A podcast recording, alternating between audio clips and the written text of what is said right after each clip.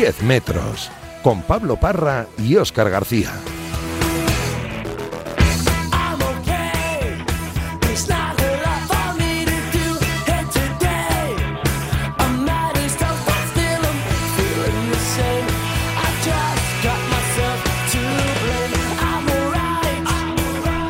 ¿Qué tal? Muy buenas, saludos y bienvenidos a este 10 metros de Radio Marca, el 10 metros de la Radio del Deporte. Una hora por delante para hablar de fútbol sala y con una jornada, la número 27 que sinceramente creo que nos ha dejado resultados tremendamente importantes, como por ejemplo la victoria de un Rivera Navarra por 5 a 6 contra Fútbol Emotion Zaragoza, que consolida al eh, cuadro de Pato en esa posición de privilegio del playoff. Y un empate también muy interesante, el eh, que tuvo lugar en el pabellón Jorge Garbajosa entre Movistar Inter y Córdoba Patrimonio de la Humanidad. Escuchamos a Tino Pérez, entrenador del equipo madrileño. Como siempre, inicio la rueda de prensa felicitando a, al adversario que a pesar de que lo ha tenido difícil por el marcador, en la segunda parte se ha metido con justicia en el, en el marcador. Así que felicitarle porque en síntesis creo que es un resultado justo.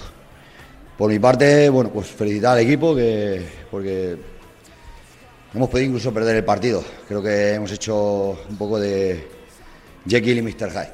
En la primera parte muy bien, la segunda parte como en anteriores, en algunos partidos anteriores que no quiero citar ni recordar, no, no hemos terminado de entrar. Entonces nos ha costado. Sí que hemos hecho unos últimos 7-8 minutos un esfuerzo, pero eso es lo que teníamos que haber hecho los 20 minutos, no con 6 o 7 no, no vale. Eh, ese era nuestro propósito para vencer y, y, bueno, pues la voluntad de ganar pasa por, por hacer o por ser el mismo equipo los 40 minutos, no, no 26 o 28. Y eso seguimos intentando mejorar ese aspecto que, bueno, pues que hacía tiempo que no ocurría, pero que nos ha ocurrido no, ya en, varias, en varios partidos. Del enfrentamiento entre unos y otros, ese resultado que terminó 4 a 4, yo creo que uno de los eh, resultados más sorprendentes de la jornada. Creo que las valoraciones de Juan Lu y de Antonio Vadillo son muy interesantes porque, aparte de ser entrenadores, uno del Manzanares y otro de Palma Futsal, dicen mucho de lo que fue el partido. En primer lugar, Juan Lu, hablando sobre esa victoria contra uno de los equipos que está más cerca de poder ganar los títulos, como es Palma Futsal. No, eh, lógicamente es un día para estar muy contentos la situación que se ha dado en esta jornada nos daba una oportunidad, y lo hablamos antes de empezar el partido, que no debíamos desaprovechar. Estamos muy, muy cerca. Pero esto es deporte. Y si no, os recuerdo lo que pasó el domingo pasado en Jaén. Aquí de lo que se trata es de. Estamos a 8 puntos del Betis y quedan 9. Vamos a ver si lo conseguimos el martes. Hoy vamos a disfrutar ya no solo con los tres puntos, por el partido que hemos hecho contra el rival contra el que hemos jugado. Estoy evidentemente muy satisfecho, muy orgulloso de, del partido que hemos hecho.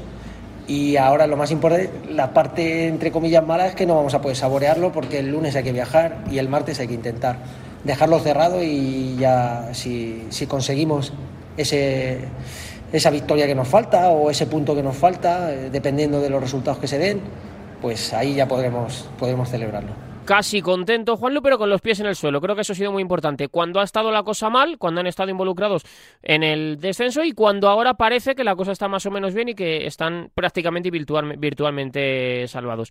Y ojo a esa reflexión de Vadillo sobre la aptitud y la actitud de su equipo de cara a ganar ese partido. Estamos muy lejos de, de poder sumar aquí algo positivo. Ha sido superior desde el minuto 1 al 40. Eh, asumo mi máxima responsabilidad porque no ha sabido darle la tecla. Sabíamos el partido que nos íbamos a encontrar, como así ha sucedido. Lo habíamos visto, lo cual me duele bastante más que sea así, pero hemos estado muy lejos, muy lejos de, de lo, que, lo, que, requiere un partido aquí, en este pabellón, contra H. Manzanares de la segunda vuelta. Eh, sabemos que estamos ante una liga muy igualada, muy difícil de sacar los puntos adelante. Y hoy nos ha faltado, nos ha faltado a nivel de competitividad. Hemos estado muy lejos de lo que somos nosotros y muy lejos de, de poder hoy competir con, con, Manzanares. Creo que los minutos iniciales han sido equilibrados, pero ya se veía nuestra, nuestra parte irregular porque nos estaban generando muchas ocasiones. Nosotros somos un equipo muy sólido en ese aspecto, no nos suelen generar tantas ocasiones y el partido estaba muy abierto, por lo cual a nosotros no nos, no nos interesaba pero es que a partir de, de minuto 10, minuto 11, 12 hemos estado muy lejos de lo que requería el partido. Eh, hemos estado muy mal todos, todos los jugadores en la pista y, y yo fuera. Y muy rápido recordamos también dos auténticos partidazos, aunque ahora iremos con Oscar García con muchas más cosas en este 10 metros de Radio Marca, el que enfrenta a Rivera Navarra y al Barça, porque esto no para y tenemos jornada intersemanal, y sobre todo para mí uno de los grandes partidos que es el enfrentamiento entre Palma Futsal y El Pozo, porque Palma necesita revertir la dinámica adquirida después de este último partido contra Manzanares y el Pozo Murcia se sitúa ahora mismo en la tabla clasificatoria, es verdad que con un partido menos con los mismos puntos que el noveno. Es decir, que el Pozo Murcia necesita ganar para conseguir estar en playoff. Suena duro y suena difícil, pero es una realidad. Ahora en un ratito lo abordamos con una leyenda del Pozo, también con Oscar García, en este 10 metros de Radio Marca que aquí empieza y que te trae por delante para que te gustes una hora de fútbol sala. Radio Marca, la única emisora que habla solo de deporte. Radio Marca. Y arrancamos este 10 metros de Radio Marca Oscar con un pedazo de jugador, pero también con una historia de las que nos gustan, esas que combinan deporte con algo más que deporte y concretamente con un título universitario, ¿verdad? Sí, es una de las, de las grandes promesas de fútbol sala, el, eh, pues el líder de aquella selección sub-19 eh, que fue campeón de Europa, el que más asentado está en Primera División, una estrella de una de las grandes figuras del Jaén y que compagina todo eso con la carrera de Derecho y que lo hemos visto este fin de semana en redes sociales, pues presumir de, ese grado y de, y de combinar el deporte de élite con los estudios. Hablamos de Antonio Pérez. Hola Antonio, ¿cómo estás? Muy buenas noches. Hola, muy buenas noches, ¿qué tal? ¿Cómo, eh, ¿Cómo, estás? ¿Contento por haberte graduado o liberado después de haber conseguido terminar los estudios? Pues no, muy contento, muy feliz por haber terminado los estudios porque al final es algo que me propuse hace mucho tiempo cuando empecé en la universidad y, bueno, pues contento de, que poco a poco y trabajando día a día pues hemos conseguido, he conseguido eh, sacarme este título universitario, esta carrera no es fácil y, muy contento por eso. eh, Antonio, yo te quería preguntar lo primero, eh, hasta hace nada pues todavía eras estudiante, no sé si tienes pensado hacer algún tipo de máster o involucrarte en un doctorado o alguna cosa así, a lo mejor incluso cuando termine tu carrera como jugador, que todavía te quedan muchos años, pero cuéntame un poco cómo era un día a día normal en la vida de un jugador de fútbol sano, de los mejores jugadores de fútbol sano de nuestro país, que además compaginaba con estudios, es decir, a qué hora te levantabas, en entrenamiento, hipotéticas clases, estudios, no sé, cómo era un día normal en tu vida. Sí, bueno, con respecto a la primera pregunta, obviamente no me gustaría dejarlo, ya que consigo sacarme este grado en Derecho, pues seguramente me gustaría compaginar mi carrera deportiva con algún tipo de máster o cualquier cosa, o sea, no me gustaría dejarlo de, lado. Y luego, conforme un día normal, pues normalmente me suelo levantar temprano, bueno, eh, sobre las siete y media más o menos me suelo levantar, eh, desayuno y ya depende, por la mañana suelo tener que ir a la universidad, a las clases allí en la la Universidad de Jaén y, luego ya volví a mi casa, comía y me ponía pues a hacer cosas de la universidad, ya sea avanzar trabajo, avanzar prácticas que tenía que entregar durante esa semana y luego ya por la tarde entrenamiento. Y cuando me coincidía pues que teníamos dos sesiones, entrenamientos por la mañana y por la tarde, pues iba a los entrenamientos y, y pues mis compañeros me pasaban mi, los apuntes, también en la Universidad de Jaén hay un un programa que nos ayuda, así, por así decirlo, a los deportistas de alto nivel, que nos ayuda a faltar y los profesores pues lo tienen en cuenta y nos suelen ayudar bastante. Y bueno, también pues en la época de exámenes es la peor, la verdad, y cuando más me tenía que levantar más temprano, aprovechaba al máximo todas las horas, luego también muchas veces en los viajes que tenemos pues aprovechas para estudiar en el autobús o cuando estamos en el hotel pues también poder repasar un poquillo. O sea que bueno, al final es un poco sacrificado, pero bueno, si lo compaginas bien, puedes llevar a cabo las dos cosas perfectamente. Desde el principio has tenido la colaboración de la universidad y los profesores, sabían que, estás en una cierta élite, el viaje al, al Europeo Sub-19, por ejemplo, todo eso no has tenido nunca ningún problema, no te has topado con ningún profesor que te ha dicho esto es estudiar y el deporte es otra cosa. No, la verdad es que casi todos me, me han ayudado, por no decir todos me han ayudado y, me, y han comprendido mi situación y me han intentado ayudar lo máximo posible. Al final yo también faltaba lo menos que podía y también pues como no ha pillado o por lo menos a mí me ha pillado entero el, la época del COVID que tuvimos muchísimas clases online y todo pues bueno al final durante casi dos años eran prácticamente online las clases o sea que podía por así decirlo faltar un poquillo más pero casi siempre por no decir siempre me han ayudado y cuando eso pues también con la ayuda de Dani, del entrenador que siempre me ha, me ha ayudado y me ha comprendido y me ha facilitado muchísimas cosas para que pueda compaginarlo. ¿Ha habido algún día que has dicho, mira, lo tengo que posponer? O sea, en algún momento que, que has dicho, mira, no, no puedo más, no me da la vida, o, que te hayas incluso, no sé, planteado el decir, no me importa hacerlo con un año más, teniendo en cuenta que mi futuro ahora mismo a corto plazo va a ser el, fútbol sala, que se te haya pasado por la cabeza casi tirar la toalla.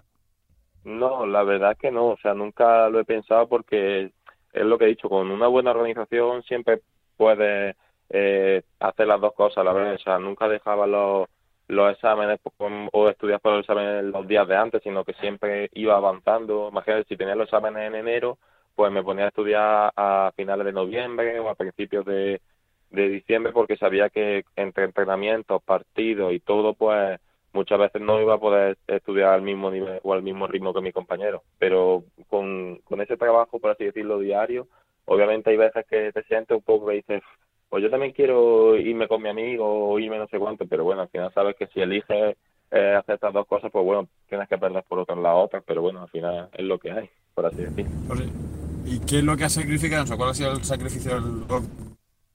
Bueno, pues al final mucho... ¿Qué más te Sí, al final compaginando las dos cosas pierdes muchas veces mi amigo, por así decirlo, se han ido de Erasmus a otros países, han conocido muchísimos países, o se lo han pasado muy bien. Yo no he podido irme, obviamente, por, por el fútbol sala tampoco. Luego muchas veces ellos iban de fiesta, mis amigos, por ejemplo, y yo nunca, o casi nunca, o nunca voy, por así decirlo, con ellos. Y entonces, pues al final, o imagínate que eh, ellos, tú sabes que ellos van a salir o que imagínate dicen, bueno, pues vámonos este fin de semana no sé dónde y tú sabes que, que no puedes porque tú tienes un partido aquí en Jaén o tienes un partido fuera de casa y tienes que, pues sabes que tienes que viajar y luego cuando vuelvas pues tienes que estudiar, pero pero bueno, lo hemos, he intentado llevar lo mejor que he podido. Eh, Antonio, en el momento en el que tú empiezas a hacer la carrera, eh, no sé un poco qué es lo que te decían tus padres, si de alguna forma, oye, eh, no pierdas nunca los estudios y siempre han tenido muy claro en casa que tenías que hacerlo, ha sido incluso algo que ha salido más de ti. No, no, o sea, siempre en mi casa me han educado que lo primero, por así decirlo, siempre es lo estudio y luego hasta ahora si me iba bien con el fútbol sala, pues obviamente que tirase para adelante todo lo que podía, pero al final, el día de mañana, lo que me va a quedar son los estudios y, y eso es lo que ellos me han inculcado, tanto mi padre como mi madre, lo que me han enseñado desde pequeño y, y hasta antes, o sea, desde siempre me han dicho que lo primero es sacarte la carrera y luego ya disfrutar de lo demás. Sí, pero siempre cuando se habla de los deportistas de élite muchas veces pone el sello ese de, bueno, no tienen inquietudes, están a otras cosas. Eh, ¿Notas que, muchas veces en, muchos chicos falta eso? Y, un poco de, te decía Miguel Rodrigo este en Twitter el otro día que si te podía poner ejemplo, pero eres un poco ejemplo de eso, ¿no? De decir, mira, se puede hacer una carrera, se puede estar en la mejor liga del mundo y al tiempo no descuidar los estudios. Claro, al final hay muchos ejemplos, aunque ahora ya salió el mío, hay muchísimos porque eh, tú puedas compaginar perfectamente eh, una carrera deportiva, ya sea en el fútbol sala o en cualquier otro ámbito, con, con, una carrera universitaria y cada persona pues al final se toma su tiempo. Hay gente que, yo por ejemplo me lo he sacado en cuatro años, y gente a lo mejor que necesita cinco, seis, siete, pero al final yo pues animo a toda esa gente, o mmm, ya sea niños más pequeños o gente, compañeros míos de de fútbol sala que, que se animen, que al final es que, que, es lo que le va a dar de comer, por así decirlo, el día de mañana. Y, y por ejemplo, yo tengo un compañero también que es Alan Brandi, que es licenciado en periodismo y también pues, me ha ayudado, me ha aconsejado. Sí, pero bueno, bueno licenciarse en periodismo mucho más fácil, Antonio, te lo digo yo. O sea, eso es mucho más fácil. Bueno, al final cada uno a lo mejor para, para, para ti es más fácil licenciarte en periodismo y para mí, a lo mejor por por mis capacidades o por lo que sea más fácil en derecho. O sea, al final cada uno, o a mí a lo mejor me gusta más estudiar derecho penal y a lo mejor a ti te cuesta más. Entonces al final yo creo que cada uno sabe o, o puede tomar su camino y hay hueco para todo. Y eso uh -huh. está, está seguro. ¿Te ha servido de alguna manera los estudios y la disciplina de una carrera como derecho a la hora de ser jugador? Es decir, precisamente eso que decías, de que al final, pues yo creo que también es natural que haya ocasiones en las que algunos jugadores en, los momentos iniciales de vuestras carreras, pues tengáis eh, tentaciones de poder una noche hacer algo que, quizá no se debe tanto y que luego con 29, 30 años ya es imposible, que lo dicen todos vuestros compañeros, pero no sé, de alguna manera te ha servido esa disciplina, Antonio, para poder establecerte tan rápido en la en la élite y, tener la, la, forma de entrenar y de llevar a cabo lo que tiene que ser un jugador profesional, además esos estudios para, para centrar mucho tu vida y madurar rápido y deprisa? Pues sí, creo que sí, porque tanto aparte de por los estudios como por lo que me han educado en casa, al final sabes que, o yo pienso que con sacrificio, con disciplina, pues al final puedes llegar a donde te, te propongas con un poquillo de suerte, por así decirlo. Y bueno, sí, porque al final, sobre todo cuando, como te he comentado antes, al final lo que me hacían los estudios era aprovechar al máximo el tiempo, porque sabía si me levantaba a las 7 y sabía que a las 11 tenía entrenamiento, sé que me tengo que aprovechar al máximo ese tiempo porque si no luego no voy a poder, si no, a lo mejor luego suspendo esa asignatura, o sea que sabía que dedicar cada momento, o sea, sabía que tenía que dar el 100% en ese momento, en la hora del estudio, y luego cuando llegase el entrenamiento era como para mí una, una liberación en el que me servía para o sea, evadirme, por así decirlo, también de los estudios y poder concentrarme y hacer algo que también me gusta mucho como es disfrutar de fútbol sala. Y al revés también, ¿no? La disciplina del deporte también ayuda a los estudios, ¿no? Porque al final para ser deportista en deportista tienes que seguir unas rutinas, cuidarse unos horarios, unas cosas que son mejor para los estudios. A la hora de organizarse también viene bien. Claro, al final también yo veo al final como una, una simbiosis entre ambas, o por lo menos en mi, en mi, en mi punto de vista ha sido una simbiosis porque ambas cosas me han ayudado en, en la otra, porque del deporte he podido extrapolar que que por ejemplo con el, con el compañerismo, con mis compañeros, sabiendo que a lo mejor una vez yo necesito una cosa o ellos otra, también a saber organizarme mejor, a saber eh, también dar el 100% en cuando iba a estudiar, así que, y además esa, esa disciplina a la hora de saber organizarte bien, saber que tienes que estudiarte estos temas antes de irte a entrenar, entonces pues pues sí, ambas cosas me han servido. Em, Antonio, a nivel de, fútbol sala, ya pasamos un poco también a preguntarte por esa, por esa faceta. Em, no sé un poco en qué momento te encuentras tú a nivel eh, personal, porque al final ha sido un año muy difícil, ha sido un año eh, duro, de, muchísimo trabajo, también con el tema de todos los positivos, que a veces se han juntado muchos partidos en el calendario, con, con Jaén, con esa copa que ha sido tan emocional, tanto la de España como la, como la Copa del Rey. Echando un poco la vista atrás y con lo que queda, ¿qué balance haces hasta el momento de lo que llevamos de temporada 21-22? Pues bueno, desde el punto de vista más personal, creo que al final para mí una temporada, o temporada por así decirlo, hasta ahora notable, porque al final en aunque no hayamos pasado de ronda en ninguna de ni Copa de Rey ni, en la Final Four de, o sea, ni en la Final Four de la Copa de Rey ni en, ni en la Copa de España, al final hemos estado ahí, que no todo el mundo puede decirlo, hemos llegado, hemos luchado y al final, pues por mala suerte no hemos conseguido pasar. Y luego en el ámbito más personal, pues he conseguido debutar con una selección absoluta, creo que he ido mejorando en muchos aspectos del juego, creo que he ido madurando y, bueno, al final nos queda, por así decirlo, estos últimos partidos para poder conseguir meternos en, la disputa por el título de la liga. O sea que creo que el balance de la, de la temporada en sí es positivo. En las dos copas estabais entre las quinielas, sobre todo porque además erais anfitriones. Eh, ¿Habéis podido, quizá habéis podido apagar el, el hecho de eso, de ser anfitriones, de tener la presión de tener que jugar en casa y ser un poco el equipo a batir, el equipo al que apuntan todas las, todas las miradas? Bueno, sí, al final eh, creo que eh, se ha puesto tanto el foco en nosotros que como se jugaba la Copa de España aquí en Jaén, tenemos que ganar, parece ser, pues al final creo que eso ha jugado en nuestra contra porque a lo mejor no hemos sentido demasiado con demasiada responsabilidad tener que no solo hacer las cosas bien, sino mm, exigirte ganar. Entonces, pues pero bueno, al final todo el mundo tiene que saber que frente siempre hay un muy buen equipo. En esta vez, en esta ocasión nos hemos enfrentado dos veces a Valdepeña, que es también un equipazo, una gran afición. Y desde mi punto de vista pues, creo que hemos ha sido o el deporte ha sido un poco injusto con nosotros porque mm, en ambas ocasiones creo que fuimos o fue muy igualado el partido y en y hasta hemos sido de vez en cuando superiores, o sea que hemos merecido, por así decirlo, pasar en alguna de las dos eliminatorias, pero bueno, al final esto es lo bonito también del deporte porque a lo mejor no siempre el que más se lo merece o el que más hace por ganar es el que al final acaba ganando. eh, ¿Habéis o, desde tu punto de vista es difícil ser anfitrión, anfitrión Antonio con lo que supone una Copa de España y una Copa del Rey en, en Jaén? ¿Es difícil ese papel?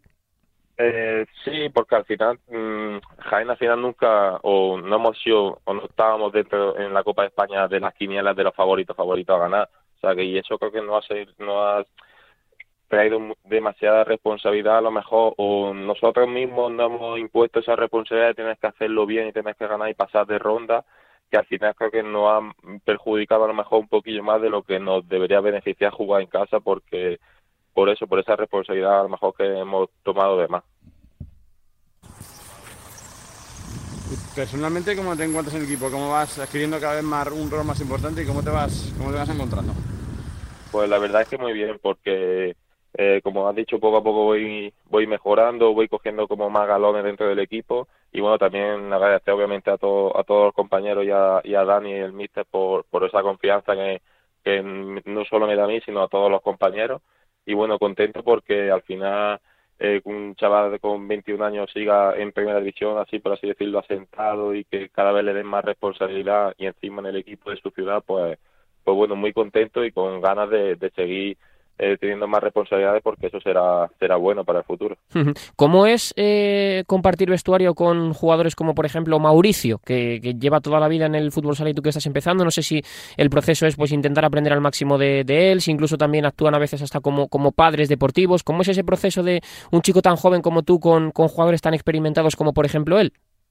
Pues la verdad es que es muy bueno porque al final aquí en Jaén somos, somos una piña, somos una familia y siempre nos estamos ayudando y sobre todo pues el más, el, tanto él como Alan Grande, que lleva más años aquí, pues siempre me han ayudado mucho y me han dado pues muchos consejos. Y al final yo, por ejemplo, pues por así decirlo, en juego en una posición parecida a Mauricio, entonces intento fijarme mucho de él porque al final es un jugador que lleva muchísimos años en esto y sabe mucho.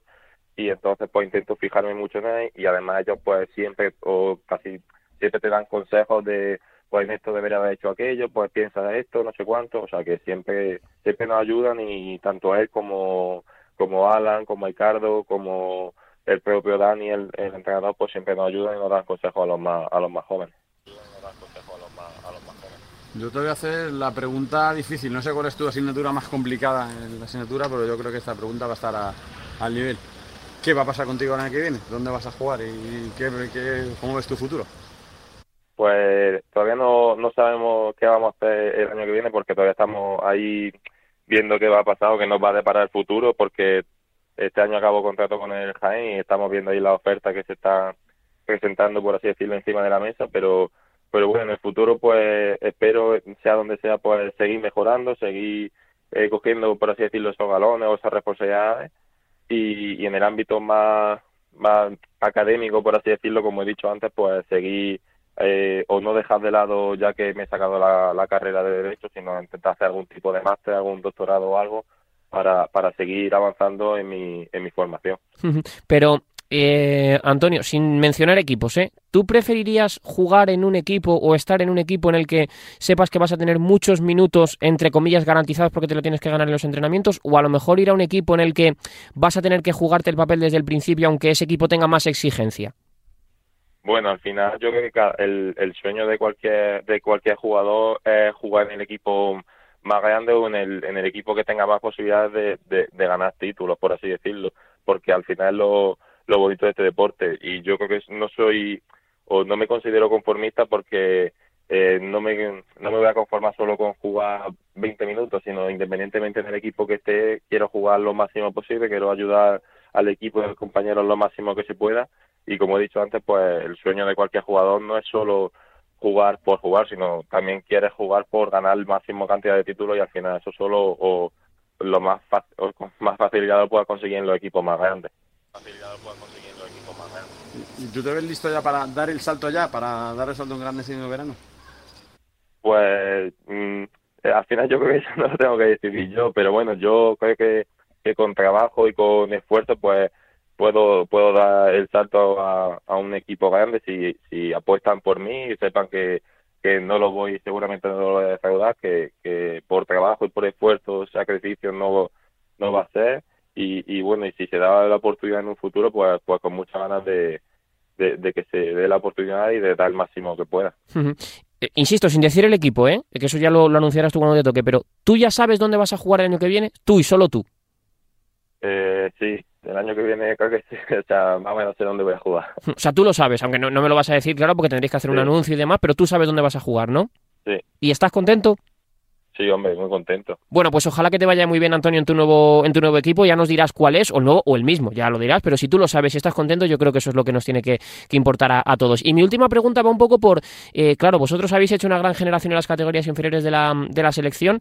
Eh, ¿Tú te ves preparado también para estar con la selección absoluta? Porque yo tengo la sensación de que después de lo que nos ha pasado en los últimos eh, europeos, mundiales y, demás, un poco vosotros sois la gran esperanza de nuestro fútbol sala, ¿no? La que ha conseguido ganar, la que ha conseguido vencer y quizás no creo que tardéis demasiado en empezar a entrar en la selección absoluta de manera muy, muy, muy regular para poder empezar a construir un bloque que nos haga campeones en el futuro. Pues sí, ojalá tengamos la oportunidad de, muchos compañeros míos poder disfrutar de manera regular y de poder ayudar a la selección a poder conseguir los títulos que este año pues se ha estado o estos últimos años se han estado resistiendo un poquito más y bueno ojalá todos estos compañeros que fuimos campeones en la sub-19 podamos serlo eh, eh, en la absoluta porque formamos un grupo de personas fabuloso porque éramos, eso sí que era una familia, éramos todos eh, amigos y bueno, lo pasamos súper bien. Y yo creo que sí, que en un futuro no muy lejano eh, seguramente más de uno y más de dos estaremos o tengamos, ojalá tener esa suerte de poder estar ahí, y poder ayudar a la selección y, y, devolverla al sitio en el que se merece estar. Pues Antonio, que te mando un abrazo muy fuerte, que gracias por atender la llamada de, Radio Maga. Creo que es la primera vez que hablamos contigo, si no me falla la, memoria, y como tienes una carrera muy larga por delante, seguro que van a ser muchas veces. Un abrazo muy fuerte y muchísimas gracias. Muchas gracias. Un abrazo. Y de un hombre con mucho futuro en el fútbol sala, Oscar, como es Antonio Pérez, jugador de Jaena, un hombre que tiene una gran experiencia en el fútbol sala, que creo que también tiene mucho futuro por delante, ahora en otra en otro lugar dentro del 40 por 20 o un poquito más allá del 40 por 20, a un hombre que es una leyenda de nuestro de nuestro fútbol sala y que ahora pues ocupa un cargo muy importante en el cuerpo técnico de, de Duda en un Cartagena que yo creo que está siendo uno de los equipos que más en forma está llegando al tramo final de la temporada. Sí, como jugador lo ha sido todo, es uno de los que puede presumir de haber ganado una estrella para, para España y ahora en el banquillo como ayudante de duda pues está aportando todo ese conocimiento que tuvo como que quería como jugador pues ahora lo está teniendo como, como técnico. Hablamos de Rafa, hola Rafa, ¿cómo estás? Muy buenas noches. Hola, muy buenas. ¿Qué tal? ¿Cómo estás? O sea, muy contento, ¿no? Yo no, creo que es la primera vez que te digo qué tal, cómo estás y puede ser prácticamente inmejorable, ¿no?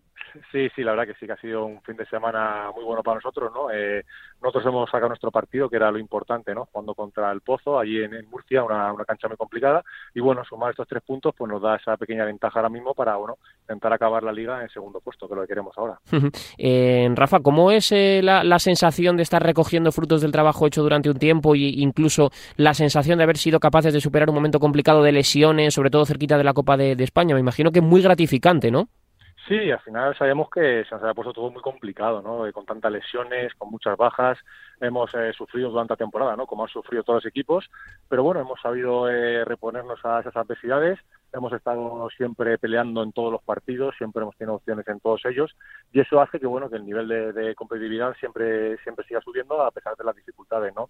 Y bueno, y ahora nos encontramos ya en la fase final de la temporada, recuperando jugadores y la verdad con sensaciones muy buenas. ¿Cómo, yo te voy a decir, ¿cómo llegáis, cómo llegan los jugadores? Porque por un lado habrá algunos que con las lesiones llegarán con, menos ritmo, con menos cansancio también, y otros que no han estado lesionados que llegarán quizás más fatigados por, por eso, por todo el sobreesfuerzo que han tenido que hacer. ¿Cómo, cómo notas ese equilibrio?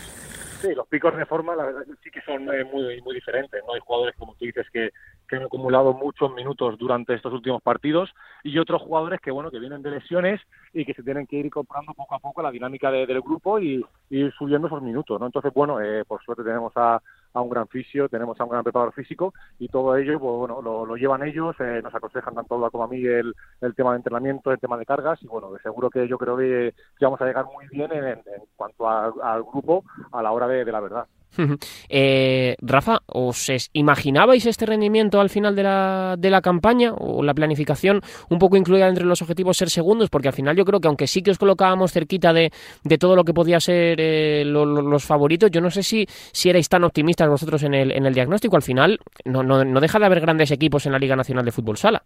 Hombre, la verdad que desde el principio de temporada teníamos mucha ilusión puesta, ¿no? Esa temporada, eh, la planificación que se hace es para estar arriba. Eh, lo que pasa que después, eh, bueno, el día a día y la competición te va poniendo donde donde te mereces, ¿no? Y bueno, la estamos llevando muy bien. es un proyecto con mucha con mucha ilusión desde desde la humildad que se ha hecho aquí en, en Jimmy Cartagena. Y bueno, y la temporada, pues, a pesar, como te repito, a pesar de las dificultades y de las adversidades que nos hemos encontrado, pues bueno, hemos seguido luchando día a día. Y bueno, y por qué no soñar con, con lo más alto, ¿no? Pero está claro que bueno, siempre con los pies en el suelo y sabiendo que, que hay rivales que son muy, muy fuertes. Y bueno, y, y cuando lleguen los momentos de la verdad, de partidos decisivos de, de playoff, pues bueno, vamos a ver si, si podemos sacar nuestro mejor rendimiento y quizás fue lo que nos faltó el año pasado, ¿no? Eh, cuando llegaba el momento decisivo, pues bueno, que algún jugador diese ese pasito para adelante más y que bueno, y que entre todos eh, podamos eh, sumar más para, para poder ir pasando rondas.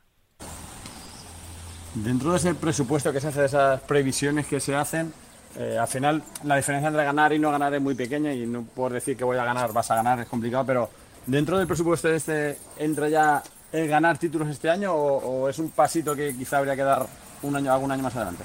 No, el, yo creo que eso no es no es ahora mismo el objetivo. Lo que sí que tenemos que hacer es intentar competir al máximo nivel en, todas las competiciones, ¿no?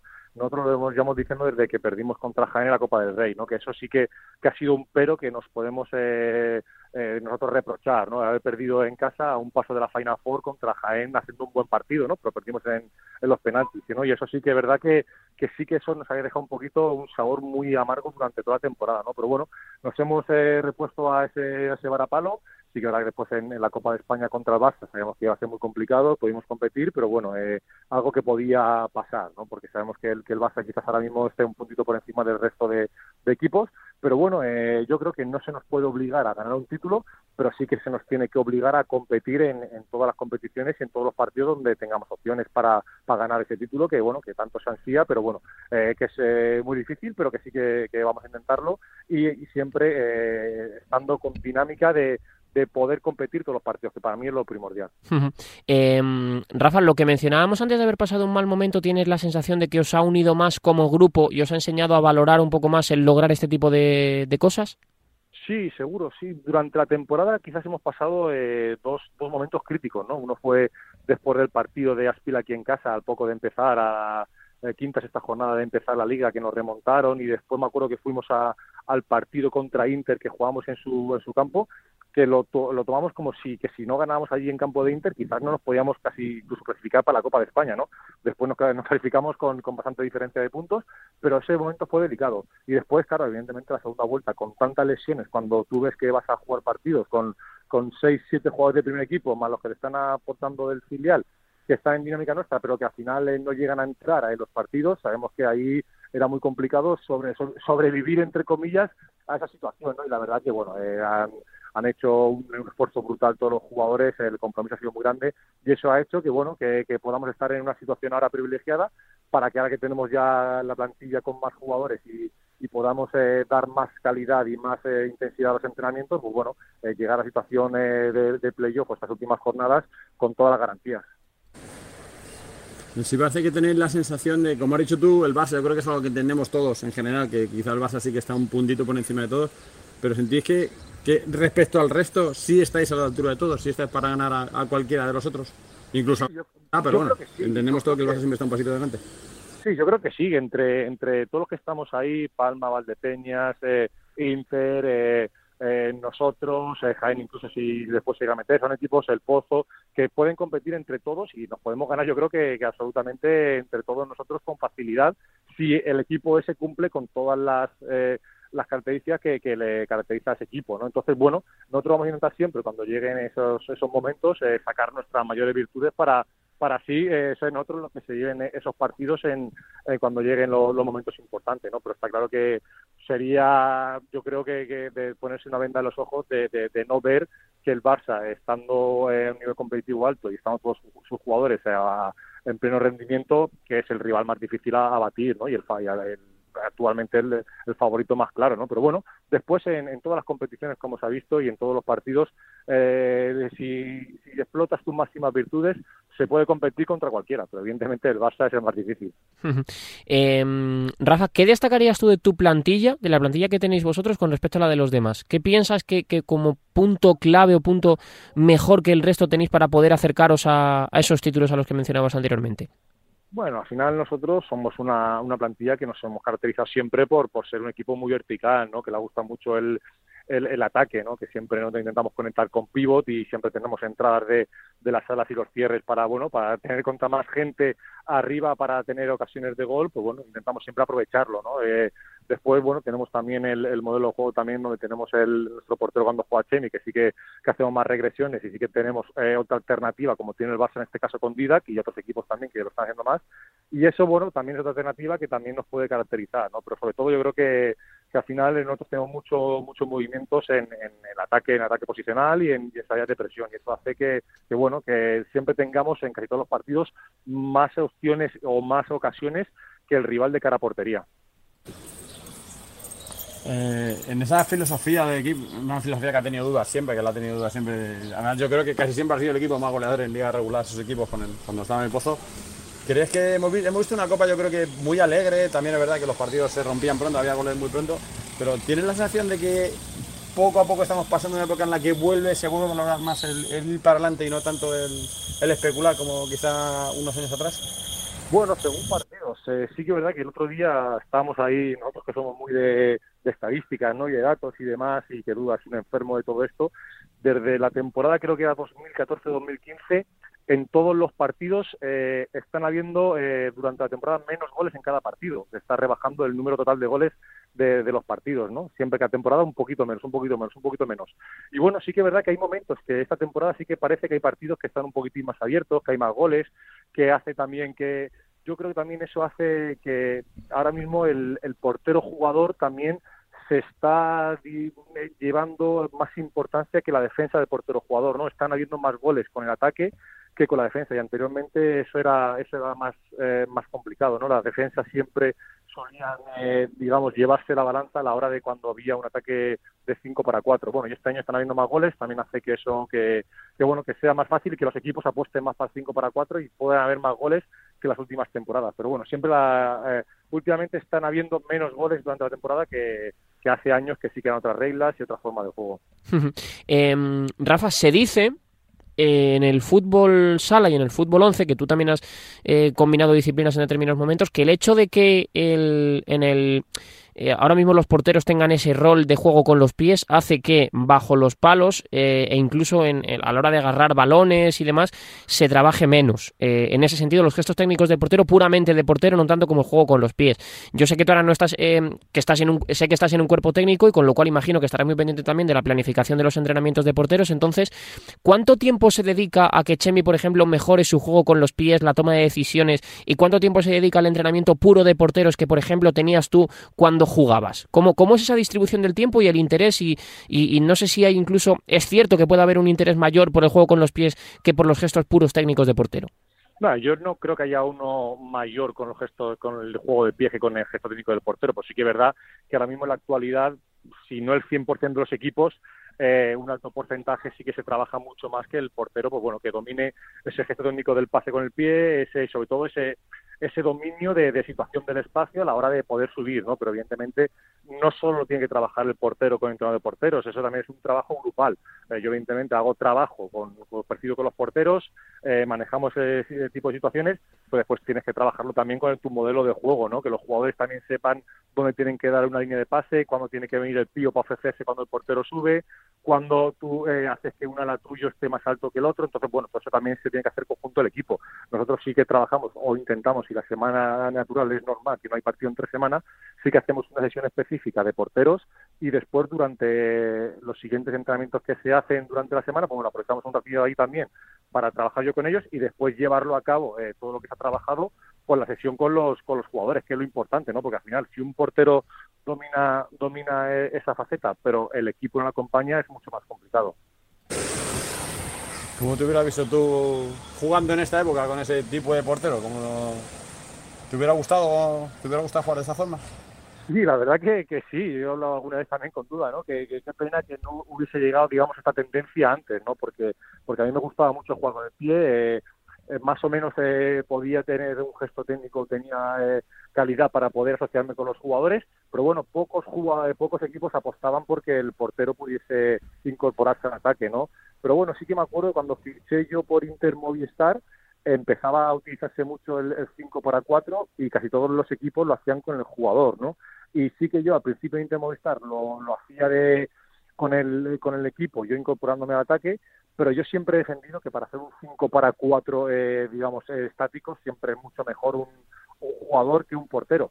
Pero sí que es verdad que a la hora de la sorpresa, del desajuste rival, cuando se incorpora el portero en la regresión, siempre puedes crear situaciones mucho más fáciles que, que no estando estático. Y es lo que, bueno, la diferencia de, de cuando yo antes lo hacía a cuando se hace ahora, ¿no? Que ahora sí que es verdad que intentas eh, coger más desajustes al rival a la hora de incorporarte.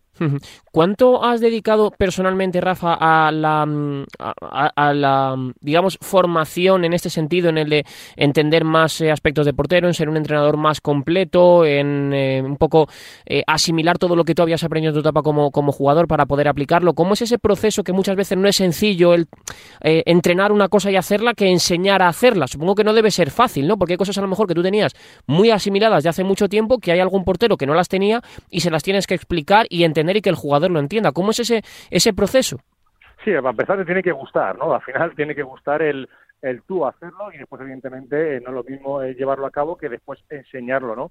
El, el cómo lo haces tú llevar a, a tus porteros, ¿no? Evidentemente eh, no es la misma faceta, pero sí que a mí como me gustaba, yo cuando estaba ya entrenando y era ya era, era jugador, sí que verdad que pues, escuchaba a mis entrenadores, a mis entrenadores de porteros y todo eso, pues bueno, intentaba empaparme. Después abrí una escuela de portero y mediante también ese aprendizaje, de aprendizaje a, los a los niños que iba teniendo, pues bueno, también me servía a mí también de, de, formación y todo eso ha hecho que bueno, que durante un tiempo me esté, me esté formado también con diferentes cursos y ahora pues bueno, eh, también disfrutando de, de, ser segundo entrenador a la vez, entrenador de porteros y bueno, llevar a cabo pues eh, que, el equipo, pues bueno, desde la portería hasta el mismo jugador eh, de la posición que sea, pues bueno, intentar aportar también mi, mi granito de arena.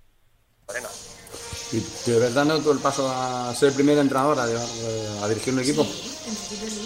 Bueno, la verdad que ahora mismo sigo formándome, yo siempre lo he dicho, ¿no? Que, estar al lado de duda es un máster eh, cada día. Entonces, bueno, eh, yo eh, intento yo aportar lo que puedo al equipo desde, desde mi punto de vista, intentar darle el equilibrio a él en aspectos tácticos para, para después a la hora de los partidos y los entrenamientos.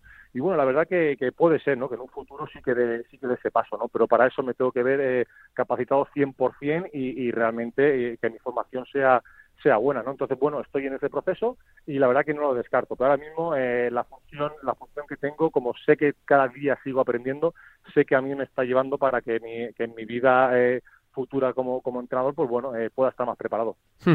Pues eh, Rafa, siempre es un placer hablar contigo, ya lo sabes, y me queda solo hacerte una, una pregunta, aunque ahora le dejo a Oscar también que, remate, porque evidentemente nosotros te llamamos para hablar de, Cartagena, pero no puedo dejar eh, por alto pasar hacerte una pregunta sobre, sobre el Pozo Murcia, que es un equipo en el que tú has estado mucho tiempo y muchos y muchos años. Yo me figuro que no debe ser sencillo, ya no digo, pues obviamente ahora tú estás en otro equipo, con la profesionalidad, pero no debe ser sencillo ver al Pozo jugándose una plaza de playoff en las últimas más jornadas, ¿no? Supongo que como alguien que ha estado ahí, que ha peleado por títulos, que ha jugado un montón de partidos muy decisivos, debe ser raro verlos ahí en esa, en esa posición en la que está ahora, ¿no?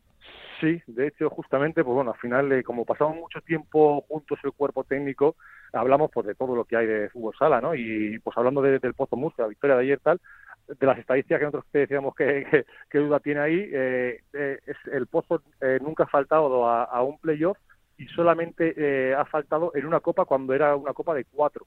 Entonces, bueno, eso demuestra que el Pozo siempre ha estado arriba, siempre ha estado peleando por títulos y la verdad que, cuesta verlo ahí que esté luchando por meterse por meterse octavo, ¿no? Es, difícil, ¿no? Pero bueno, al final eh, son son también eh, fases que, puede pasar un club, momentos del, del equipo, pero eso no significa que el Pozo no sea candidato también ahora mismo a ganar el, título. Hay equipos que han estado en situaciones parecidas, que han ido remontando el final de temporada, se han metido en playoff y han estado luchando por ganar el título. Así que, el Pozo nunca hay que darle por muerto porque porque por plantilla es una plantilla que, que, que te garantías para poder luchar por todo. Es uno de esos regalos envenenados, ¿no? Que si le vemos ahora pues octavo, lucha por los justo de abajo, al final yo creo que ni el primero, ni el Barça, ni vosotros mismos como segundos os gustaría tener al Pozo en cuartos. Sí, seguro, como te he dicho, para mí el Pozo desde el principio de temporada era uno de los de los eh, rivales que quizás era más más favorito a estar arriba, ¿no? Eh, después del Barça, pues bueno, estamos un abanico amplio de, de equipos, pero el Pozo estaba dentro de ese abanico, era de los primeros, ¿no? Porque por plantilla y por presupuesto y, y por el club que es, al final es un equipo eh, puntero, ¿no? Y que iba para este año a todo. Así que verdad que al final la, temporada no está siendo buena, pero bueno, eh, como te he dicho, hay equipos que han estado en situaciones parecidas y después eh, se sobreponen y, y pueden ser eh, candidatos al título. Entonces, bueno, eh, hay que tener paciencia los rivales en cuanto a, a enfrentamientos contra ellos porque nunca nunca son, son rival cómodo. ¿Cómo de difícil sería decirle no al Pozo para ti, Rafa? Mm, Hombre, eh, ¿en qué aspecto te refieres? ¿En qué... Si, si te llama, no sé, eh, alguno de los integrantes de- del Pozo ahora mismo, alguno de los de los mandamases del Pozo y te, te reclama para intentar eh, contar contigo para un proyecto, en no sé si en una faceta de cuerpo técnico, primer entrenador, teniendo en cuenta que tú ahora tienes un, un proyecto yo creo que bastante chulo y, y seductor en, en Cartagena, ¿cómo difícil sería decirle, oye, mira, no puedo ahora? Hombre, al final es muy sencillo. Yo ahora mismo, como tú has dicho, estoy en el Jimmy Cartagena, que, han, que han apostado por mí, por un cuerpo técnico, que, que es un proyecto muy ilusionante y que estamos dando pasitos cada, cada temporada. Y la verdad que ahora mismo no, no me lo plantearía, pero yo creo que no yo, sino cualquier persona es muy complicado decirle no al pozo por, por lo que es el club, ¿no? Evidentemente, yo con la vinculación que he tenido a ellos durante seis años como jugador, tengo allí gente que aprecio mucho, tengo allí eh, amigos y, y, evidentemente yo al, al, Pozo Murcia, yo me dedico a ser de mi vida y le estoy muy agradecido, ¿no? Pero evidentemente ahora mismo eh, creo que esa, esa pregunta no, no creo que, que sea para mí un algo que tenga que responder porque porque no es, es un supuesto que, que, que, nos ha dado. Entonces, bueno, es yo te como te he dicho antes tengo mucho cariño a Pozo Murcia, pero eh, soy ahora mismo eh, miembro del Jimmy Cartagena que, que ahora mismo tenemos un proyecto que muchos clubes o mucha gente le gustaría estar involucrada en, en, un proyecto como este. Eso es cierto, es verdad, y además es un proyecto que hay una apuesta fuerte detrás y, y yo creo que poco a poco va, temporada a temporada va, va mejor, es decir, que temporada a temporada va, va evolucionando y yo creo que, que, eso se ve en, el, en los resultados y en la manera de, de jugar. Oscar, ¿tú rematas? No, pues que, que, ha supuesto para Cartagena ganar por fin este derby después de tanto tiempo, que tantos derbis que ha tenido Rafa en el lado contrario, que ha supuesto para Cartagena por fin ganar en Murcia, que hacía muchos años que no ganaba. Sí, eh, 15 años hacía que no ganaba el, el Cartagena en, campo de contra contra el Pozo allí en su campo, ¿no? Evidentemente eso eso da mucho valor a, a la victoria que hemos conseguido, ¿no? Eh, como todos sabemos y hemos hablado, el Pozo Murcia es un, es un histórico de fútbol sala, pero bueno, eh, Jimby también, o Cartagena en este caso, ha pasado por, por muchas fases, de ha estado con opciones a títulos, ha estado con opciones de, de ganar partidos allí, pero hacía 15 años que, no ganaba y, y eso pues bueno, era también un, pequeño reto que también teníamos eh, dentro de, del equipo, ¿no? El poder dar ese pasito más, poder ganar allí en, en su campo un partido y bueno, y, y seguir dando pasos, que la temporada no nos quedemos como año pasado en cuartos, que sigamos dar otro pasito, podamos pasar de, de cuartos y ahí, pues bueno, ver lo que nos podemos ir encontrando, que eso es el objetivo, ¿no? Hacer cada temporada un poquito mejor. Pues Rafa, que gracias como siempre por atender la llamada de, de, Radio Marca y que muchísima suerte en lo que queda de aquí a final de, de campaña con, con, Cartagena, que yo creo que al final también el hecho de que haya proyectos como el vuestro, evidentemente dignifica mucho la, la competición y cuantos más mejor. Un abrazo muy grande y muchísimas gracias. Un abrazo, muchas gracias a vosotros. Un abrazo muy fuerte para Rafa, que es un auténtico fenómeno y que ahora está en ese cuerpo técnico con duda en Cartagena haciendo, pues yo creo que una gran temporada. Eh, Oscar, eh, yo creo que por, por recoger el guante al final es raro y extraño y para gente como tú que lleva toda la vida ligado al, al, fútbol sala, ver al Pozo Murcia en una posición tan, tan, tan, tan extraña y que al final, eh, tanto como Inter le costó meterse en la Copa de, de, España, veremos a ver si el Pozo no se pega un trompazo y no se termina de meter en los playoffs. Sí, lo hemos vivido, es curioso que esta temporada lo hemos vivido con los dos, con Movistar Inter de cara a la Copa, con el Pozo con, de cara a los playoffs. Igual que yo creía que, que el Movistar Inter no se iba a quedar fuera de la Copa, aunque al final estuvo contra las cuerdas y casi ni, ni dependía de sí mismo eh, tampoco vi al Pozo quedándose fuera. Al final son cinco partidos los que lleva sin ganar. Es una racha larga, es una racha mala. Yo creo que les dejó muy tocados el tema de la, Copa de España y la consecuente baja de Tainan. Yo creo que ya dejó un poco al equipo tocado. Pero tarde o temprano van a salir de ahí. Yo creo que el Pozo está para, para estar arriba. No tiene un calendario asequible tampoco. O sea, no tiene no tiene un calendario fácil. Pero se me haría muy muy extraño no ver al Pozo entre los ocho primeros a finales de la, de la, liga. Habrá que ver si finalmente se meten, si no lo hacen, si lo consiguen, porque desde luego que la cosa pinta bien, en teoría para meterse, pero que no tienen ni mucho menos que, que confiarse. Oscar, hasta la semana que viene, un abrazo grande. Un abrazo.